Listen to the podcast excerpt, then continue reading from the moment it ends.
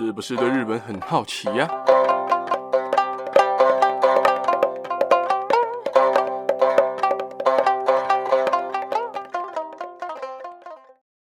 ？Hello，大家好，我是八格牙路。这个节目会跟大家分享各种日本各地的奇妙文化，还有你可能完全都没有听过的历史故事，甚至是一些有趣的日本小知识，还有日本近期的时事、美食、日剧、音乐、偶像，还有鬼怪传说。任何你想得到的、想不到的，通通都有可能会出现哦。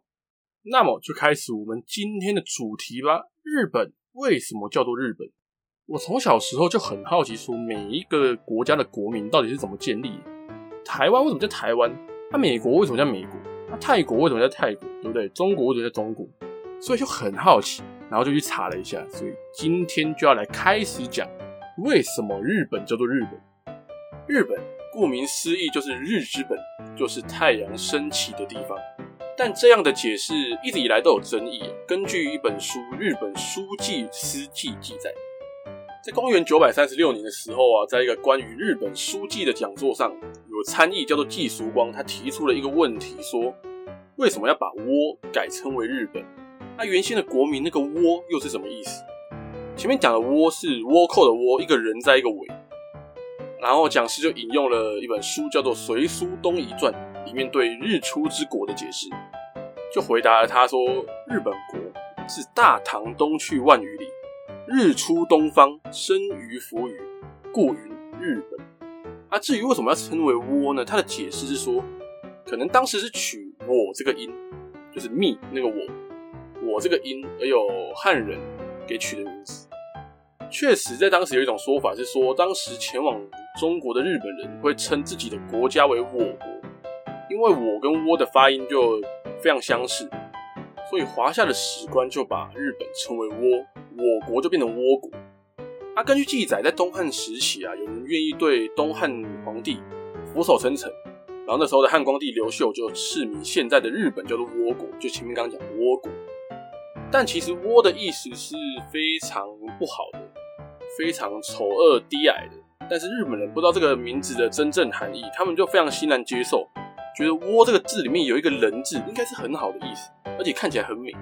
但是其实在后来啊，等到了公元六百七十年的时候，日本开始有人了解汉字，然后了解了汉字的意义之后啊，日本就开始派遣人来到大唐，说要改名字，我不要叫倭国啊，倭这么难听啊。但是在当时是唐高宗在位，他也没有同意日本说要改名的要求。所以日本每次派人说我要来改名字，但都不了了之，所以他们之后也没有再提及。啊，为什么一开始要把日本称为倭呢？有人解释是说了，倭这个字带有三个字，左边一个人，右上角一个和，右下角一个女。因为日本人，也就是当时的倭人，是以稻米为主食，然后女生比较多，男生比较少，所以才会称为倭。但是有一些学者认为说，称为倭其实也只是一种音译，因为。日本民族也称大和，就是大和，就是常常听到那种战舰大和号啊什么的，那个大和，和就是倭的谐音字。然后最后有一个说法是，直到倭国发生了内乱，武则天变成了天后，武则天一上位之后就不再和倭国外交，所以两个国家就没有任何往来。到了七百零一年，武则天变成皇帝之后呢，两个国家又恢复了原来的样子，日本就继续派人要求说我要改名字。然后有一次喝酒之后的武则天一个高兴，日本就说我要改名，我不要叫倭国，我要叫日本。然后他就开心，好啊，那你就叫日本啊，就这样答应了日本的请求，所以就正式的把倭国改成了日本国。然后另外根据《是日本记》这本书里面的记载啊，九百零四年的一个讲座上，有人问讲师说，现在称为日本的我们的国家的名号，到底是唐朝起的呢，还是我们日本自己定？然后那个讲师就回答说：“是唐朝起。”这种说法的依据是当时唐朝的张守节在七百二十三年的时候撰写的《史记正义》里面有提到，倭国武皇后改称日本，就是我刚刚前面讲的两千零四年在西安发现的刻于玄堂宗开元二十二年，也就是公元七百三十四年的遣唐使景成真的墓志铭，然后上面写说国号日本。所以说明说，日本这个国号最晚在八世纪初就已经被大唐的王朝所接受了。而说了刚刚前面的日本这个国号的建立啊，其实日本列岛在四世纪后才出现的国家，他们之前都只有部落。日本列岛原本并不叫做日本，在日本自己的古代神话中，他们自己把自己称为八大洲或八大岛国。哦根据二零零四年在中国西安发现的，刚刚前面讲日本遣唐使景成真的墓志铭上面写说：“国号日本，才称天众，故能贤命远邦，驰骋上国。”墓志铭显示，日本国号至少在公元七百三十四年以前就出现。这是迄今为止中国发现的唯一有关日本遣唐使的实物资料，也是最早体现日本国民国号和日本作为国家被承认的国宝级文物。对研究古代的中日文化交流历史，其实具有非常重要的学术价值。而在战国时代，就像刚刚讲，中国最早称日本为倭，但是其实古代中国啊，其实还蛮常叫日本叫做扶桑的。另外啊，有几个名字也是。记录在各大中国典籍里面，譬如说东夷、海东、东洋、东瀛、蓬莱、瀛洲跟彭瀛之类的称呼，所以可见日本各种名字和中国的渊源其实蛮深的。而在历史的记载中啊，扶桑这种树高达四十多公尺，扶桑树的叶子也比较像桑叶，非常喜欢阳光，生长并且长满在那种山立河谷啊那些非常漂亮的地方。而且在以前的古书上还记载说，扶桑是国家的名字，在汉国的东边，距离有两万里地。因为有非常多的扶桑木，所以叫做扶桑国。按照当时的方位，也呼应了前面我刚最前面所讲，至大唐东区万余里这个方向，然后东区万余里，刚刚前面讲距离两万里地，所以书中记载的地方呢，就是日本。啊，除了扶桑，还有倭国的称号。这个称号据说啦，在西周的时候，倭国的倭在日语。里面成就的大和，就前面刚讲大和，而日本他们这个汉字的词义是日出之国，也就是太阳升起来的地方。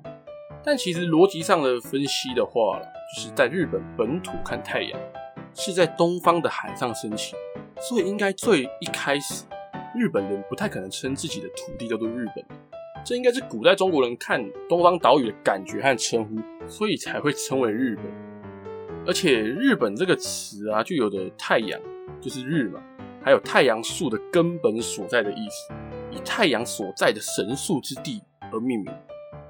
那前面有讲过了，有人说日本是中国起的名字，但其实不是这么回事。日本的名字是他们国家自己人起名的，然后通过了唐代时期朝廷的认可。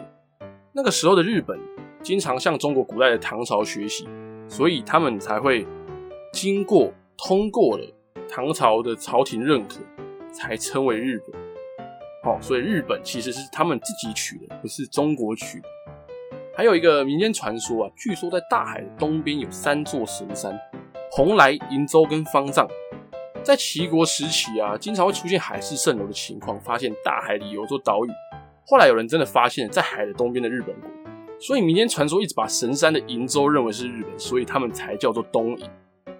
前面跟大家介绍完了日本为什么叫做日本之后呢，接下来我要跟大家来解释日本的日文到底怎么念。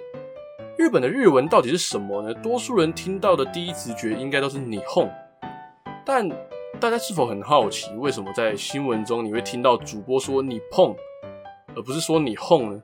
究竟这两个字所指的日本有什么差别？而、啊、两个发音又是怎么来的？那我们就一起来了解日本人也不一定知道到底怎么念的日本称呼之谜吧。一个国家的名字到底怎么念？一般来说，通常都会有一个统一的称呼，但日本就是少数没有统一称呼的国家，就是一个小叛逆。虽然官方最新的说法是说两种读音都可以，但很多含有日本的词汇，大家早就已经有一个习惯的念法。他为了怕民众混淆，所以很多的日本的新闻台还特地将很多相关的词汇的念法整理到字典里面，让记者跟主播能有更明确的发音依据。日本国民的称呼争议其实早在那种昭和时代，一九三四年左右就出现。当时虽然有人提案说要把国家的称呼统一为你碰，但最终还是没有统一。而同样的问题到了万国博览会即将举行的时候，也就是一九七零年左右。他们日本又再次与国会被提出来，但是在当时一样没有一个讨论出最终的结论。而常年悬而未解的称呼争议啊，一直到了零九年，也就是最近几年，才终于有了结论。当时的内阁总理大臣就说，因为不论是你哄啊，或者是你碰这两种读音，目前都被广泛的使用，所以没有统一成其中一种的必要。所以现在不论是你哄或是你碰，其实都是日本正确的称呼方式。但真的都可以吗？其实不是这么回事。虽然在国民的称呼上，你哄或你碰两种读音都可以，但是如果当日本这两个字出现在企业啊或建筑物的名称里面的时候，就不是两种读音都可以了。例如大家熟悉的日本银行和日本邮政这两个，他们名字中的日本就只能念作你碰。而其实不止外国人容易念错，连日本人有时候都没办法念出正确的读音，所以才会出现记者或主播在播报的时候需要特地翻字典确认读音的这种状况。而在日本的地域的使用上，东京的日本桥跟大阪的日本桥念法也是不一样的。如果你讲错的话，人家可能会把你带到另外一个地方。而日本桥在东京的话，它叫做日本桥，日本哦，日本桥。而大阪的日本桥则念作你碰巴西，你碰巴西。而为什么一边叫做日本，一边叫做你碰呢？接下来我来解释给各位听。到底由来是什么？然后同样叫做日本桥，为什么一边叫做你碰，一边叫做你碰？接下来就跟大家解释一下。其实现在你碰的读音呢、啊，根据研究是来自平安时代唐朝人对日本的发音。当时日跟本这两个字的中文读音，其实听起来蛮奇怪，因为日的念法叫做捏头，但是本叫做坡。而你碰的读音就是在日本人模仿捏头碰这样的念法里面讲快一点所诞生的。而根据音韵学家董同和先生对于隋唐时期汉语的拟音，日本两个字当时的念法叫做捏头碰，读音就很像是日本的捏头碰，哦，讲慢一点捏头碰这样。而关于你哄的读音的由来啊，目前较为主流的说法有两种，下面分别进行简单的介绍。你哄读音的出现，其中一个说法是来自江户时代的人他们口语的省略。这一派的说法是认为说啊，因为当时的江户人语速比较快，你碰的读音就被念成你凤你凤啊，最终演变成我们熟悉的你哄。啊、这一派的说法也就进一步解释了前面提到为什么日本桥的读音东京跟大阪会念法不同的原因，因为他们主张你哄的念法起源于江户，而当时江户就是现在的东京，也就是关东地区，所以东京的日本桥才会念作你哄吧西，而不是你碰吧西。而你哄的读音的出现，另一种说法是认为说平安时代那时候没有促音跟半浊音，所以原本的你碰。去掉促音跟半浊音之后，就出现了现在你哄这样的念法。而前面讲完了你哄跟你碰两个读音的由来之后，不知道大家有没有比较清楚一点？而虽然你哄跟你碰啊这两个读音基本上是相通的，但就像前面提到，有一些词啊，有些字早就已经有那种习惯的念法或固定的念法，如果念成另外一个读音的话，难免会给人一种违和感。就像你在路上不会听到。你碰紧，你会听到你碰紧，对不对？所以更不用说有些专有名词讲错，你可能还会让人家误会。所以下面整理了几个比较常见的建筑啊，或者是比较常听到的东西的念法，常见或固定的念法，可能会对你之后去日本有稍微一点点的帮助。举个例，像刚刚的日本邮政跟日本银行这两个企业都要用你碰，还有前面刚刚讲的日本桥。这个讲错真的会出事哦！一个在东京，一个在大阪哦。再跟大家科普一次，大阪的日本桥叫做你碰巴西，东京的日本桥叫做日本桥。然后像日本传统的建筑，日本家屋念作日本家屋，日本家屋。日本的食物，日本食念作日本食。然后再来就是刚讲的，大家最常听到的日本人，这个就要用日本，好，日本人。日文也就是日本语，念作日本语，然后日本大使馆叫做日本大使馆，还有在广告上面呢、啊，最常听到的日本一哦，日本一，日本第一的意思叫做日本一，就霓虹一番大金那个日本一起，那个霓虹一起，大概就是这些东西啊，就是比较常见或比较常听到的东西。不知道你会有什么样的想法？那今天的日本文化分享就大概到这边了。如果你或你的家人朋友们对日本文化或像这样的日本故事有兴趣的话，你听完这一集不妨可以订阅、关注、分享给你的家人朋友们，才会在之后每一集上传的时候啊，可以在第一时间收到通知。而之后也会有更多的日本文化分享给大家。那今天就先讲到这边喽，大家拜拜。